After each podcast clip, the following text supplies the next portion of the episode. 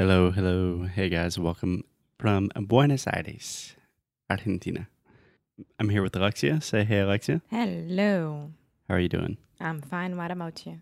Estoy Um, muy bien. Doing pretty well. Pretty well.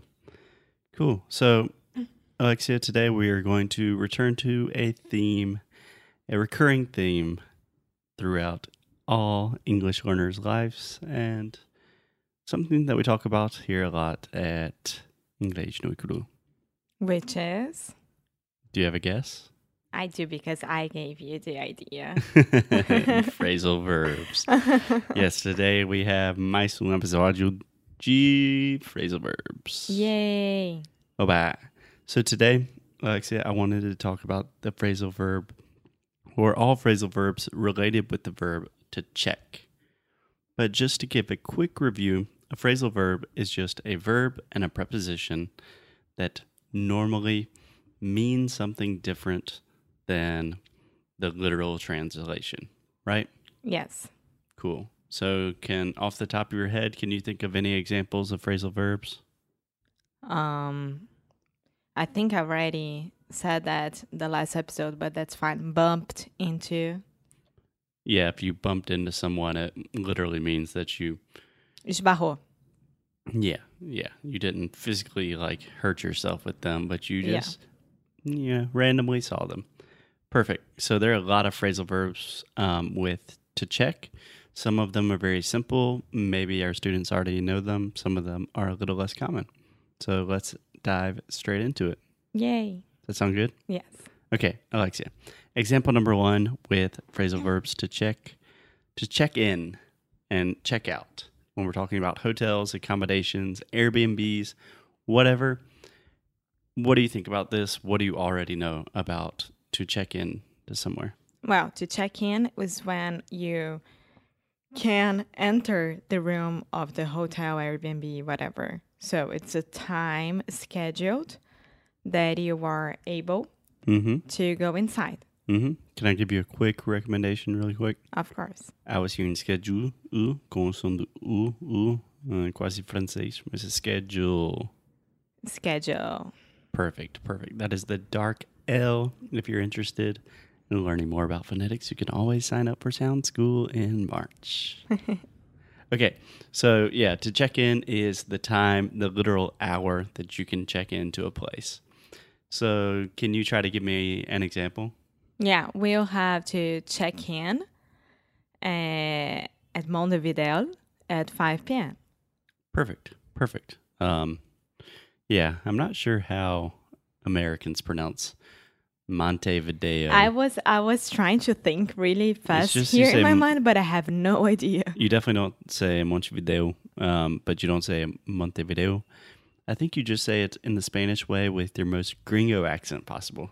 So, like my dad would say, "Oh, Foster and Alexia are in Montevideo in in Uruguay or something like that."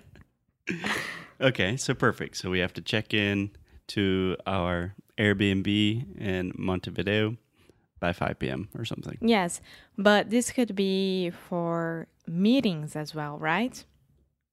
Um, yeah, Alexia gave me a look like, uh, can it be for meetings?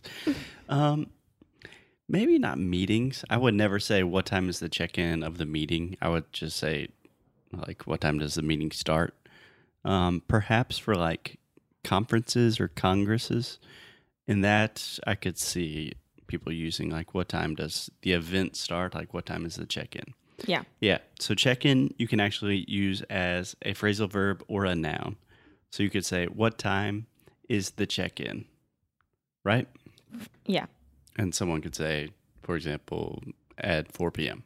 Right? Mm-hmm. Cool. So on the other hand, we have to check out. Yeah. Can tell me what you know, Alexia. Well, to check out is when you had to leave the place. But I have already a question. Um, okay. First of all, I would say I already have a question. I just already have a question. thing. which is to check out the bag, right? At the airport. No, No? no. A lot of people misunderstand that that when you have to drop your bags, Yeah. you Yeah. have to check out. But totally it's not- different yeah. and actually not a phrasal verb. Um, that's just to check. When we say you check your bag or you have checked baggage, that is the luggage, the bags that you give to them that they put under the plane, and then you have to wait in what we call baggage claim for hours, and you're praying to God that they did not lose your. So check out and to check the bags completely different, Yeah. and that's it. Yeah, yeah, exactly. So, for example, if you're in the airport and they say, um, which bags are you going to check or which bags are you going to carry on? Yeah, that's not check out. Check out is different. Yeah. So, check out can be the opposite of check in. Yes, it's when you have to leave somewhere, or it's when you are looking at something or Looking at what? at Hmm. something. Some, Ai, Foster. something. One day, one day, gente, eu prometo que minha namorada vai poder falar something direitinho. Uh, okay, so you're talking about two different things. So we have talked about in the past that you have two kinds of phrasal verbs, right? yes. You have phrasal verbs that you can separate and phrasal verbs that you cannot separate. So, for example, with check out, if you say check out, but you separate the check and the out, and you say check it out, it means something completely different. So, let's take this one step at a time. So, if we say, What time are we checking out? Is what time are we leaving? Yeah, exactly. So we have to check out of the hotel uh, by noon on Friday or at noon on Friday. Don't worry about the preposition. Um, and also, just like check in, check out can be used as a noun. So, what time is checkout or what time is the checkout? Same thing. But if you put an it in the middle, that's something totally different. Like, for example, Alexia, if I say, um, oh my gosh, I saw this really cool movie the other day. You got to check it out. Yeah, you gotta see it. You gotta watch it. Sorry. Yeah, yeah.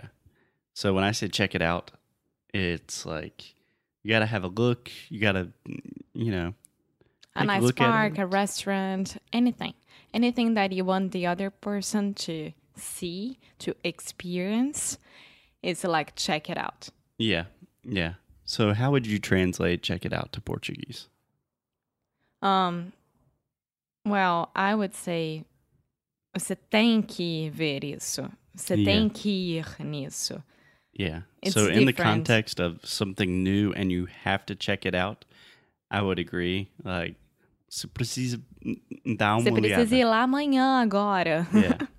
But also, um, sometimes you can use check it out in the sense of olha só, olha, olha Yeah. só, like check it out.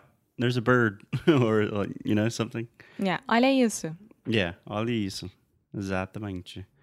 Cool, cool. Um, so for new things is the most common way. For example, do you have any more examples? What? From check it out? Yeah. Um, a new exposition that you can check it out. Perfect. Like for example, there's a new exposition of Picasso in the uh, MASP in São Paulo. We have to check it out. Yeah. Exactly. MASP. MASP. MASP. this is a cool story that we can tell one day. Yeah, we yeah, you can tell it really quick or do you want me to tell it really quick? You can tell it. Yeah, so we were in São Paulo and Alexia was trying to we were trying to go to the what Alexia says MASP, the Museum of uh, Modern Art in São Paulo, right? Or just art in São Paulo. Um, but Alexia was asking people like, Where is it? Onde é que é o MASP? "Yeah, Just cadê o like MASP? that. Onde é que é o MASP? And no one could understand me.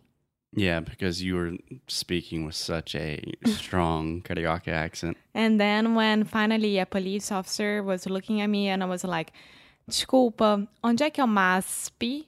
Ela, é ali do outro lado da rua. we were literally right beside it. So that's a different episode about dialects and accents and karaoke and. Pronunciation. cool. So let's do a couple more with um, the phrasal verb to check. yeah. What if you check back? Do you understand that at all? Yeah. Like if you check back um, with someone or if you check back on someone? But I always thought it was check it back.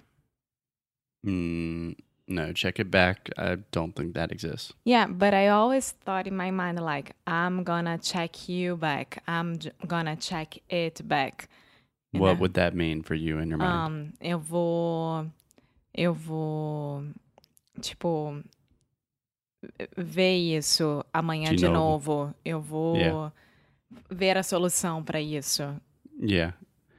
Yeah. Um, no. So this is not a separable verb. So you have to have to check and the back together all the time. So for example, we say check back is when you return to a subject or to like a person to to guarantee that everything's okay. Just like going to a doctor and then the doctor says to you, I'm gonna check back this in two months. Yeah. So he's going to say, I will. So you can check back with people or with things.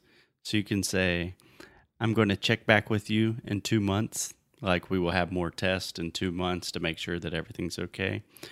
Or you can say on a situation like, uh, we will check back tomorrow to make sure that we are making progress Yeah. or with people. Like I will check back. Uh, I'll check back with you in two weeks, just to make sure that you're. I don't know. Your English is doing well. that you're okay. That you're. I don't know. Okay. Does that make sense? yes. Cool. Cool. So check back is very similar to check on. So when you check back, you have the idea that you've already checked on something that you've. Okay, so to check on It's the first time. yeah. To check on just means you want to make sure that everything's okay. Like, I need to check on my mother to make sure she's not sick. I need to check on the dogs before we leave. But after the first check on, you gonna check back. You can. You can. You can. Yeah, that's pretty much the difference. Probably we should have started with check on. but can you think of other examples with check on something or someone? No. I think I never used check on. Um, Ah, yeah, I think you do a lot. Like, I'm uh, gonna check on that. Yes. yeah, I'm going to check on my dad. Yeah, but uh, means- but um, I don't realize it's a phrasal verb ever. yeah, it is. Yes. verb plus preposition equals phrasal verb. Yeah, that's true. Yeah. So you could say, I'm going to check on my dad. A lot of times with people, you could also say, um, I'm going to check on the food, like I'm cooking chicken in the kitchen and I need to check I'm on. gonna check on the wedding cake, something like that. When you are in a wedding party and you go see the wedding. yeah. cake. Yeah. It's just Yeah. you're going to look at something to make sure to guaran- guarantee that everything's okay. Yeah. So, just quick revision, Alexia. That's a lot. We have check in, check out, which are pretty simple. Then One is the opposite of the other. So Exactly. Then check it out where things start getting a little more confusing when we're talking about separable and inseparable phrasal verbs. When you, it's when you wanna show something for someone. Boa tentativa aí. and then check on someone to make sure everything's okay. And then to check back is after the first check on, you are returning, you're following up, which is also a phrasal verb. But Yeah. I feel like a lot more Brazilians understand follow up. Yeah. I feel like some business I'm gonna Brazilians. Yeah. Follow up. Yeah. cool. Any eu vou fazer um questions? or- call do follow up de ontem. É, é, todos os meus alunos brasileiros que são homens de, de negócios. Alô, falam Rodrigo. assim. É, tá bom, Alexia, mais alguma coisa? No, that's it. Cool, cool. So we will return shortly with more episodes on phrasal verbs. I know that you guys like it and you hate it at the same time, but you need it. okay. Bye. All right, see ya. Bye bye.